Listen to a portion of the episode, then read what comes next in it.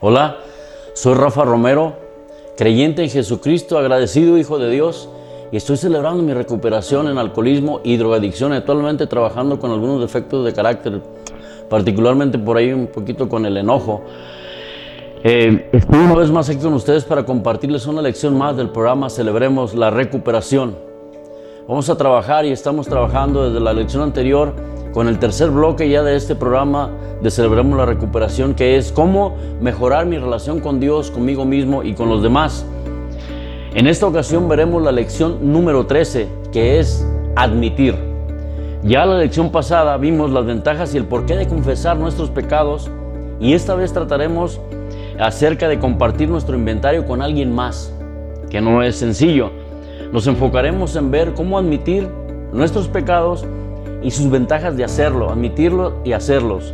Digo, admitir pues y hacer, hacer esta, parte de la, de, la admisión y la confesión. Continuaremos trabajando sobre el principio número 4, el principio bíblico número 4 que dice una apertura para un autoexamen y confesión de mis faltas a Dios y a alguien en quien yo confío. Y el quinto paso ya que abordamos a partir de esa lección dice la letra, admitimos ante Dios a nosotros mismos y ante otro ser humano la naturaleza exacta de nuestros pecados. Pero ¿por qué tengo que admitir mis faltas a otro? El guardar secretos, déjame decirte, durante casi toda nuestra vida originó que nos perdiéramos el respeto y nos desgastáramos física y emocionalmente al atarnos, al atarnos a antiguos hábitos codependientes. Entonces el admitir verbalmente esos secretos los despojamos de todo el poder que ejercía sobre nosotros, esos defectos, el poder que ejercían esos defectos sobre nuestras vidas en, el pasado. Sí, déjame decirte que sí, sí nos abordará el temor, como te decía, de revelar nuestros secretos a otra persona, por mucho que confiemos en, en esta persona. Esa es la realidad, pero vamos a encontrar que al hacerlo, primero vamos a tener, a, tener nuestro sentido de soledad va a comenzar a desaparecer. Lo primero que vamos a, la ventaja que vamos a encontrar es que nuestro sentido de soledad, el sentirnos solos, va a desaparecer. Dejaremos entonces de sentirnos solos. La segunda ventaja es que al ver que la gente nos acepta y nos perdona, vamos a comenzar a, que podemos perdonar a otros y estaremos dispuestos entonces a perdonar. La tercera ventaja es que nos veremos a nosotros mismos como realmente somos y ver a Dios como realmente Él es. Dejaremos entonces el orgullo a un lado y en su lugar aparecerá la humildad. La cuarta ventaja es que comenzaremos a sentirnos honestos y transparentes. Vamos a empezarnos a sentir más ligeros en, nuestras vidas porque vamos a dejaremos de una vez por todas la negación. Eso sí, eso te dará cuando se dará cuando seamos veraces, cuando practiquemos la verdad con las demás personas, la honestidad, pues. También vamos a encontrar algunos otros beneficios al confesar y admitir nuestros pecados a alguien más, como vamos a obtener un, beneficio que vamos a obtener adicional en, esta, en esta lección es que vamos a obtener la sanidad que la Biblia promete.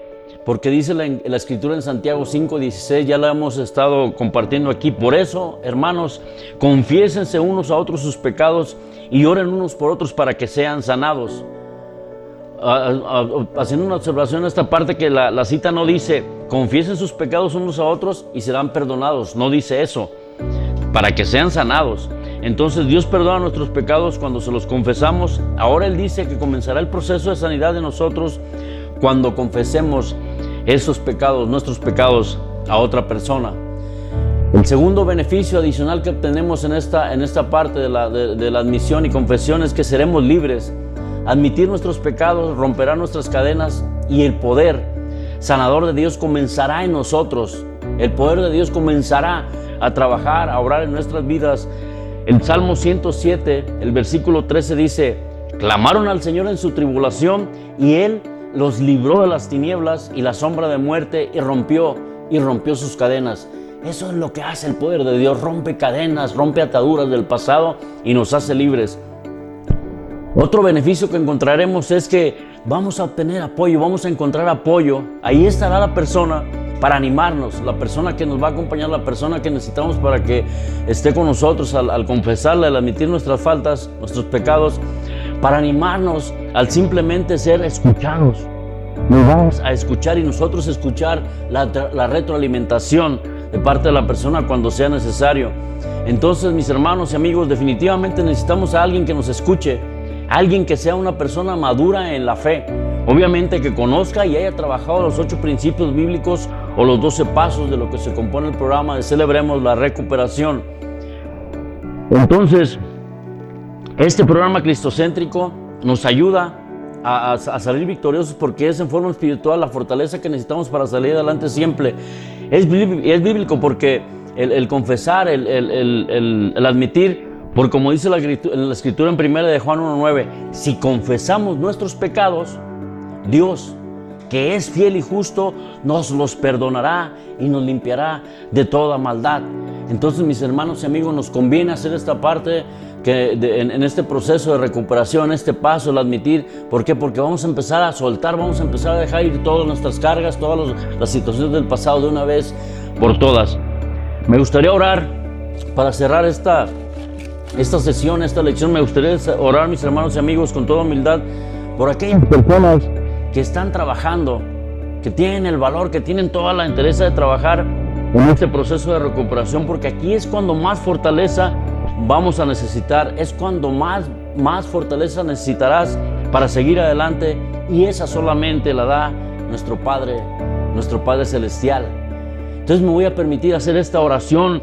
Padre Celestial, te pido que te manifiestes con poder por medio de tu Santo Espíritu, que llenes con tu fuerza, con tu paz a mis hermanos al confesar su inventario. Yo sé que tú, Señor, tú, Padre Celestial, has perdonado las antiguas faltas y pecados Gracias Señor por enviar a tu Hijo a pagar el precio por cada uno de nosotros para que nuestros pecados pudieran ser perdonados. Trae humildad a mis hermanos Señor para que con toda esta herramienta Señor, bendito Dios, que representa el programa de recuperación, de celebremos la recuperación Señor, podamos seguir llevando adelante este proceso Señor con tu ayuda. Gracias Dios porque tú pondrás a las personas ideales, a las personas idóneas para ayudarles en su proceso, Dios.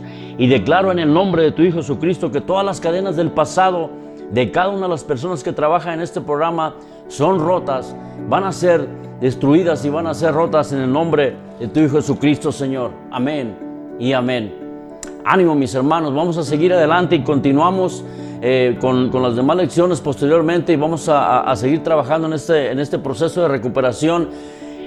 Y si me permiten, vamos a cerrar con la oración de la serenidad que se compone este, de lo que se compone este programa de recuperación para pedirle esa fortaleza y todo lo que necesitamos para seguir adelante. Y le decimos, Dios, concédeme la serenidad para aceptar las cosas que no puedo cambiar, valor para cambiar las cosas que sí puedo cambiar y sabiduría para reconocer la diferencia, viviendo un día a la vez, disfrutando un momento a la vez aceptando la dificultad como el camino hacia la paz, tomando como Jesús lo hizo este mundo pecador tal cual es y no como sería, confiando Señor que tú harás que todo salga bien si me entrego a tu voluntad, para que sea razonablemente feliz en esta vida y sumamente feliz contigo por siempre en la eternidad. Amén. Que así sea, mis hermanos y amigos. Ánimo, no estamos solos. Que Dios los bendiga y nos vemos en la próxima.